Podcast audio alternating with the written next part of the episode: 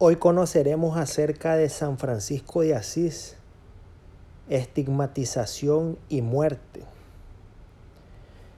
Francisco asistió en junio de 1224 a lo que fue su último capítulo general de la orden. Hacia principios de agosto eh, decidió hacer un viaje a un lugar aislado llamado Monte Albernia, a unos kilómetros al norte de Asís. Francisco escogió para este viaje a algunos de sus compañeros como León, Ángelo, Iluminato, Rufino y Macio. Estando en la cima, fue visitado por el conde Orlando, quien llevaba provisiones a los hermanos. Francisco le pidió construirle una cabaña a manera de celda, donde después se aisló. La oración para Francisco ocupó un lugar central en la vida de este. Para ello buscaba la vida eremítica, el silencio y, la soledad interior. Forzaba sus plegarias también postrándose, ayunando e incluso gesticulando. En ese lugar, Fray León fue testigo de los actos de su soledad como lamentos por el futuro de la orden y estado de éxtasis. Al saber que era eh, eh, espiado, decidió irse a un sitio más apartado, en una saliente de la montaña. En la fiesta de la Asunción, Francisco decidió hacer un ayuno de 40 días. Ahora, por órdenes del poverelo, Fray León lo visitaba dos veces para llevarle pan y agua. Según los relatos que recogieron los testimonios de León, este fue testigo de la aproximación y alejamiento de una bola de fuego que bajaba del cielo por este prodigio, Francisco le comentó que algo grande estaría por ocurrir. Le hizo abrir tres veces el misal para encontrar respuestas. Y las tres veces que abrió en la historia o mejor dicho, las tres veces se abrió en la historia de la pasión de Jesús. Probablemente en 1224 oró para recibir dos gracias antes de morir. Sentir la pasión de Jesús y una enfermedad larga, con una muerte dolorosa. Después de intensas oraciones, entonces en un trance profundo, según relato de San Bienaventura, supuestamente se le presentó un serafín rodeado por seis alas angélicas y le imprimió las señales de la crucifixión en las manos, los pies y el costado. Posteriormente, sus hermanos vieron los estigmas de Francisco que él conservó por el resto de su vida. Sin embargo, se dice que Francisco, al igual que otros santos estigmatizados, hizo todo lo posible para ocultárselo a la vista de los demás por considerarse indigno, no del dolor que sentía, sino de ser portador de las señales de la pasión de Cristo. Por eso fue desde entonces con las manos metidas entre las mangas del hábito y con los pies cubiertos por medias y zapatos. Retornó a la Porciuncula acompañado solo por León. En su camino hubo también muestras de veneración al estigmatizado. Pero aparentemente su acompañante hacía saber a todos acerca del prodigio. Mientras tanto, su salud, que desde mucho tiempo antes nunca fue buena, del todo empeoraba. El sangrado de su herida lo hacía sufrir constantemente. Y en 1225 pasó un tiempo en San Damián bajo el cuidado de su allegado.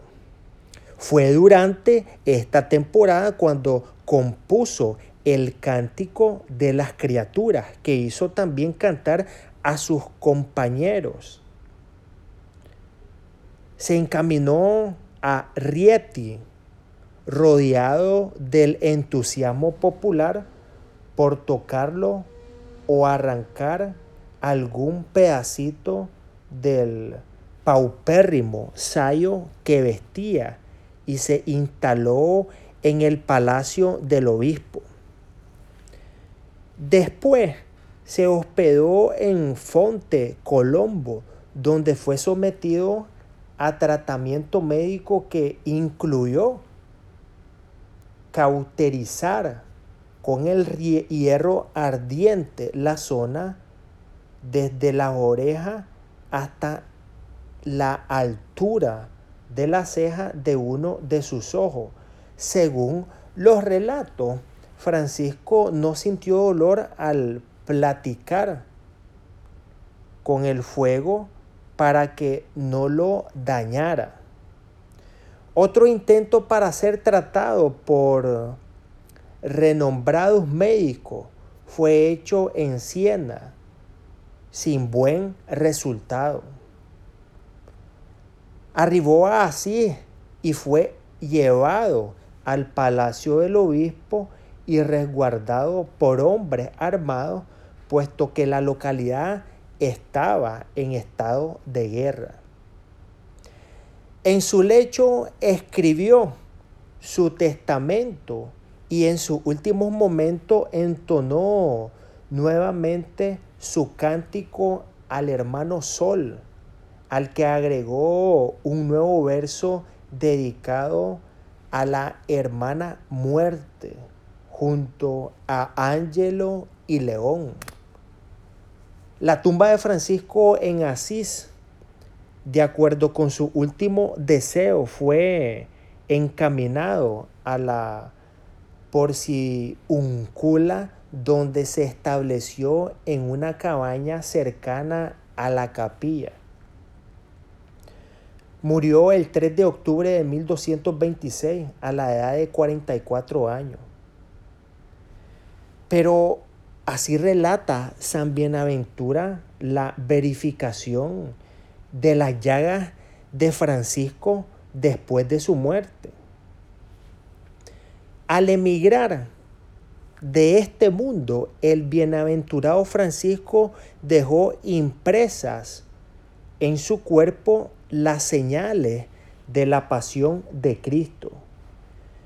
Se veían en aquellos dichosos miembros unos clavos de su misma carne, fabricados maravillosamente por el poder divino y tan connaturales a ella que si se les presionaba por una parte, al momento sobresalían por la otra, como si fueran nervios duros y de una sola pieza. Apareció también muy visible en su cuerpo la llaga del costado, semejante a la del costado herido del Salvador, refiriéndose a Jesucristo. El aspecto de los clavos era negro, parecido al hierro, más la herida del costado era rojiza y formaba por la contracción de la carne una especie de círculo, presentándose a la vista como una rosa bellísima. El resto de su cuerpo, que antes, tanto por la enfermedad como por su modo natural de ser, era de color moreno, brillaba ahora como una blancura extraordinaria. Los miembros de su cuerpo se mostraban al tacto tan blandos y flexibles que parecían haber vuelto a ser tiernos como los de la infancia. Tan pronto como se tuvo noticias del tránsito del bienaventurado Padre y se divulgó la fama del milagro de la estigmatización. El pueblo en masa acudió enseguida al lugar para ver con sus propios ojos aquel portento que dispara toda duda de sus mentes y colmara de gozo sus corazones afectados por el dolor. Muchos ciudadanos de así fueron admitidos para contemplar y besar las sagradas llagas. Uno de ellos, llamado Jerónimo, caballero culto y prudente, además de famosos y célebres, como dudase de estas sagradas llagas, siendo incrédulos como Tomás, movió con mucho fervor y audacia los clavos y con sus propias manos tocó las manos, los pies y el costado del santo en presencia de los hermanos y de otros ciudadanos.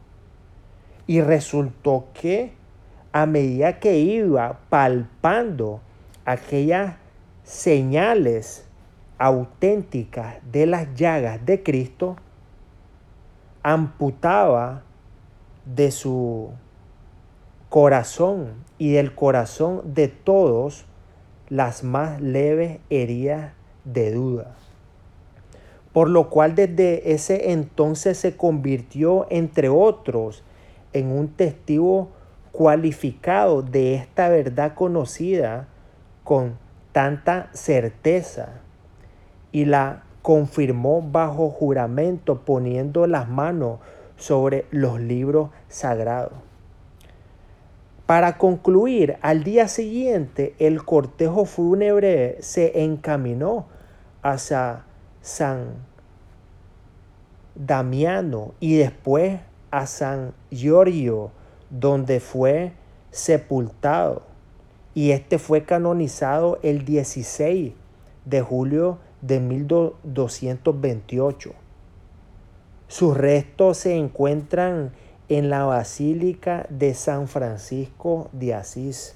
Un poco acerca de la estigmatización y muerte de San Francisco de Asís.